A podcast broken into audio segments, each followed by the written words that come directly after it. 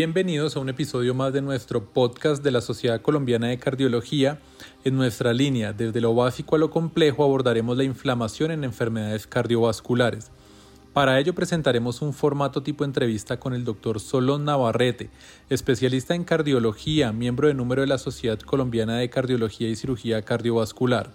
Bienvenido, doctor Navarrete. Doctor Runcancio, eh, gracias por la invitación a participar en este podcast sobre inflamación y enfermedad cardiovascular.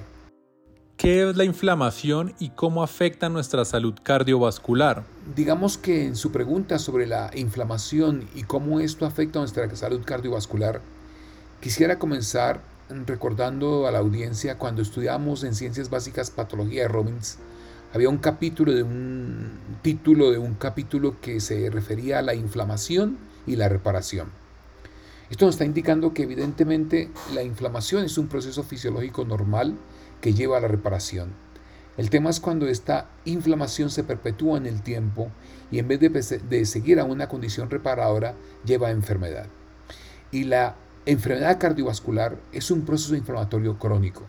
Así es como aparece la arteriosclerosis, la isquemia miocárdica, la insuficiencia cardíaca, la patología aórtica y la enfermedad vascular periférica que contribuyen a ser parte de un tercio de las muertes a nivel cardiovascular. Y no solamente eso, recordemos que hoy se está acuñando un término que se llama el envejecimiento inflamatorio. Y eso hace el reconocimiento de cómo la inflamación forma parte de la enfermedad cardiovascular en el tiempo. Y recuerden ustedes que, por supuesto, a nivel de la biología vascular, se ha demostrado por muchos años el papel tan importante de la inflamación en la arteriosclerosis. Del inicio, desde la placa, desde la estría, sabemos que los macrófagos liberan una gran cantidad de citoquinas proinflamatorias que activan células del endotelio y reclutan leucocitos. Por tanto, podemos decir que desde el punto de vista fisiopatológico hay una relación importante entre la inflamación y la enfermedad cardiovascular. ¿Cuáles son los factores desencadenantes de la inflamación? Bueno, esta pregunta eh, indudablemente está muy relacionada con la anterior, porque mire que uno de los principales elementos que desencadena la inflamación es el tiempo, es decir, la edad.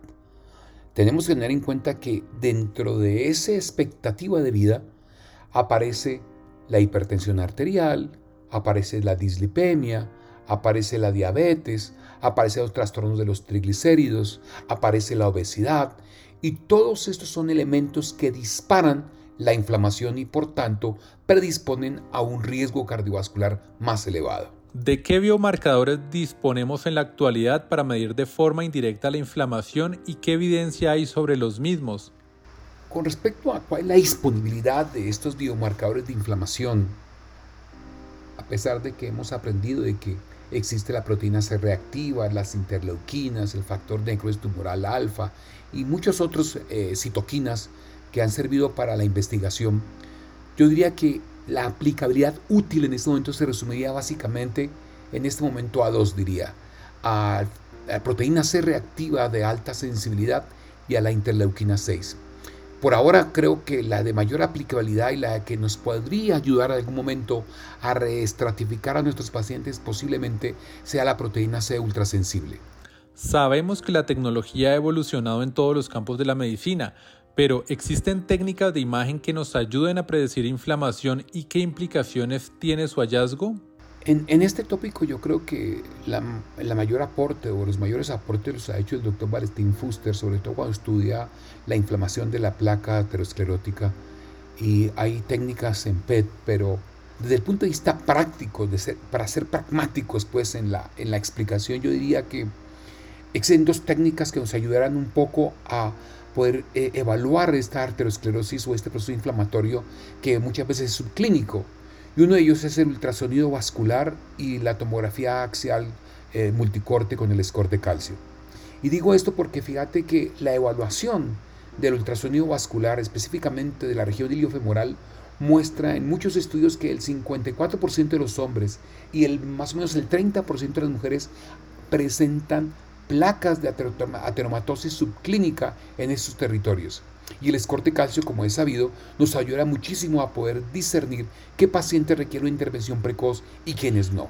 ¿Qué relación tienen las enfermedades autoinmunes donde hay inflamación crónica y el riesgo cardiovascular?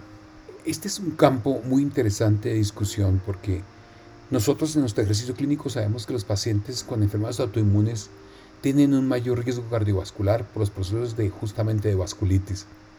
Y lo interesante es que en estos pacientes que son intervenidos desde el punto de vista farmacológico por los reumatólogos, sus terapias eh, muestran que con el tiempo los pacientes tienen menos eventos cardiovasculares.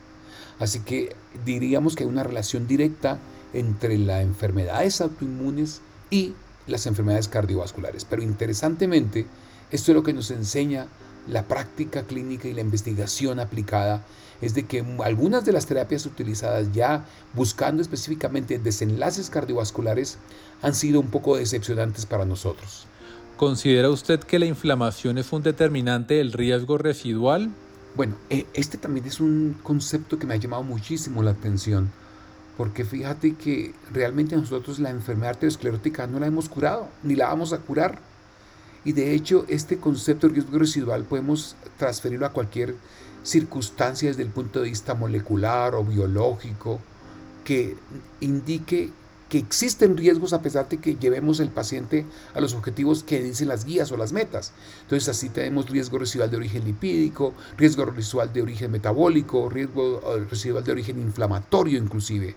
Entonces, evidentemente, este riesgo residual debemos categorizarlo y así logremos controlar alguna de las variables que implican la enfermedad arteriosclerótica vamos a tener siempre algo de residuos de eventos clínicos. Y esto, por supuesto, el riesgo residual inflamatorio existe y es evidente que tenemos que tratar de controlarlo. ¿Qué terapias antiinflamatorias e inmunomoduladoras eficaces para pacientes con enfermedad cerebrovascular y qué estudios se han hecho al respecto? Bueno, aquí aparecen estudios muy interesantes, muy recientemente publicados y que creo que han modificado y van a modificar un poco la terapia, sobre todo en los pacientes con enfermedad coronaria crónica. Yo creo que vale la pena recalcar eh, el uso de la colchicina. El primer estudio pues, que se conoce es algunos datos de observacionales de uso de colchicina después de la angioplastia, pero yo creo que el que da la punta de avanzada es el estudio Rodoco, que usa dosis bajas de colchicina en pacientes con enfermedad crónica estable y encuentra un impacto interesante en una reducción del riesgo del 30 y pico por ciento, 31 por ciento más o menos, y que eh, como no era un estudio controlado con placebo, se diseña el Lodoco 2 en el cual eh, en este estudio encontramos una reducción de eventos clínicos en un 31% eh, en pacientes con enfermedad coronaria crónica estable y el otro que es el estudio Colcott que se utiliza en pacientes eh, con recientes eventos coronarios en menos de un mes y también un impacto clínico interesante. Lo más interesante de todo esto es de que el, el estudio, el Lodoco 2, que es el que nos ayuda en los pacientes con enfermedad crónica estable, fueron más de 5.000 pacientes con un impacto clínico interesante. Y esto es muy importante recalcarlo, sobre todo en aquellos pacientes con enfermedad coronaria crónica, contienen síndromes crónicos y es donde tiene real cabida en este momento la utilización de este tipo de terapia antiinflamatoria en el riesgo residual. Y con respecto a las terapias inmunomoduladoras, yo creo que eh, el estudio que nos llamó muchísimo la atención fue el estudio de la modulación de la interleuquina 1 en el estudio Cantos con, la, con el canakinumab, que es un anticuerpo monoclonal que su objetivo es la interleuquina 1 como una vía inflamatoria. Este estudio oh, mostró que aparte de reducir los niveles de la proteína C reactiva, tiene un impacto interesante en los eventos clínicos cardiovasculares, con una reducción del riesgo de aproximadamente el 25% en lo que se refiere a infarto eh, miocardio no fatal, a stroke no fatal y a muerte cardiovascular. Doctor Navarrete, ¿las lipoproteínas, la inflamación y la trombosis se deben tratar en conjunto o es un tema a abordar por separado y de manera individual? Bueno, este, esta es una pregunta que es un juego de palabras. Yo diría entonces que la aproximación del riesgo en cada paciente es individual. Hay que tratar y obviamente individualizar cuál es el riesgo predominante en mi paciente. Si es un riesgo de origen metabólico, si es un riesgo de origen hipertensivo, si es un riesgo de origen lipídico o si es un riesgo de origen inflamatorio, individualizarlo y tratarlos. Pero todos en conjunto para así tener un mayor impacto en la reducción del riesgo cardiovascular global de mi paciente. ¿Qué comportamiento tienen las estatinas con su efecto pleotrópico sobre la inflamación? Y actualmente, doctor, ¿qué piensa? ¿Qué nos depara el futuro en inflamación? Bueno, con respecto a esta pregunta, se correlaciona mucho con la anterior. Fíjate que nosotros durante muchos años, décadas, hemos hablado de que las estatinas no solamente tienen el efecto a nivel de la reducción del colesterol LDL, sino que tienen otras acciones, lo que llamamos las famosas o los famosos efectos pleiotrópicos. Y con respecto específicamente a la inflamación, hay muchos estudios que muestran cómo las estatinas reducen la eh, proteína C reactiva de alta sensibilidad.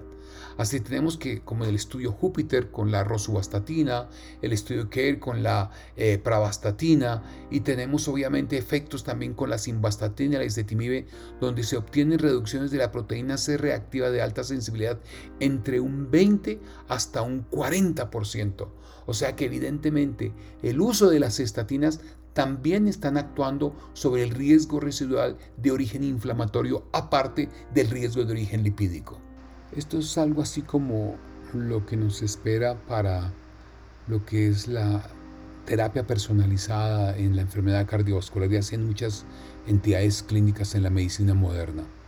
Yo creo que aquí eh, nos han enseñado los estudios clínicos que evidentemente eh, la inflamación juega un papel muy importante en la enfermedad aterosclerótica y que modular la inflamación tiene un beneficio clínico y un impacto en eventos cardiovasculares.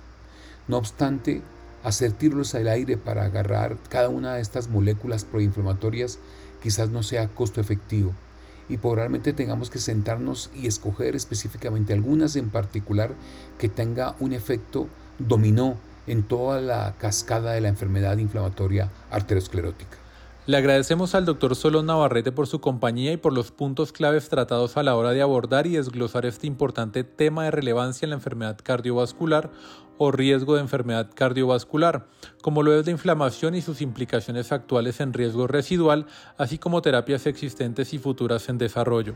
Bueno, mi doctor Roncasio, gracias a ustedes por la invitación y haber discutido este tema tan apasionante como es el riesgo residual de origen inflamatorio. Espero haber eh, compartido con ustedes los nuevos datos que tenemos sobre este enfoque de la inflamación en la enfermedad cardiovascular y será hasta otra oportunidad. Muchísimas gracias. Los invitamos a continuar escuchando nuestro podcast para nuestro próximo episodio. En nuestra línea Desglosando la actualidad abordaremos la ablación de venas pulmonares, evidencia actual. Soy Sebastián Roncancio, cardiólogo y hemodinamista de la Clínica Cardiovascular de Cundinamarca, miembro de la Sociedad Colombiana de Cardiología, capítulo de cardiólogos jóvenes y para mí fue un orgullo acompañarlos en este episodio.